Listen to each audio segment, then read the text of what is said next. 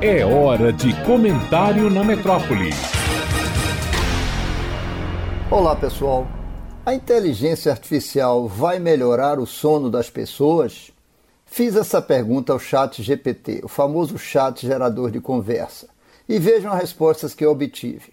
Abre aspas. A inteligência artificial tem o potencial de contribuir para melhorias no sono das pessoas, pois já existem aplicativos e dispositivos inteligentes que a utilizam para monitorar o sono, fornecer análises e insights sobre a qualidade do sono, além de oferecer sugestões personalizadas para melhorá-lo.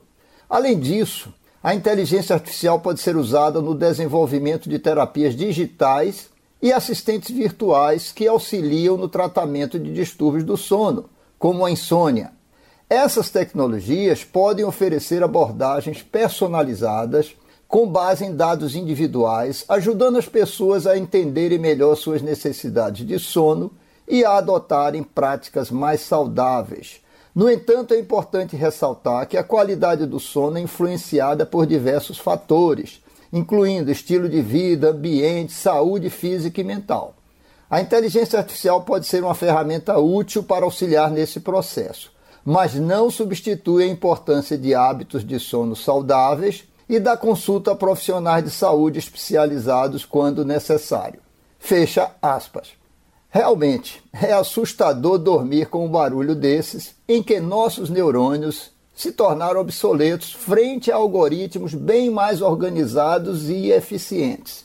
E como deixou de ser ficção, as opiniões se confrontam, não mais entre humanos e máquinas, mas entre apocalípticos atormentados ou calmos céticos.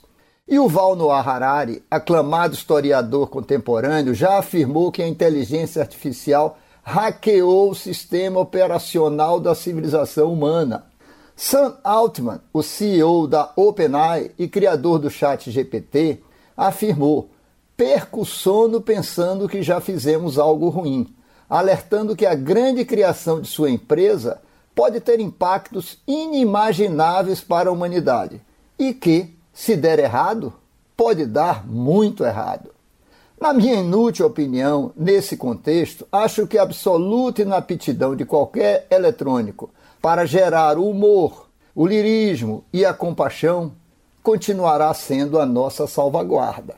A faca que corta o queijo também mata o homem. A culpa não é da faca, e sim do uso que fazemos dela.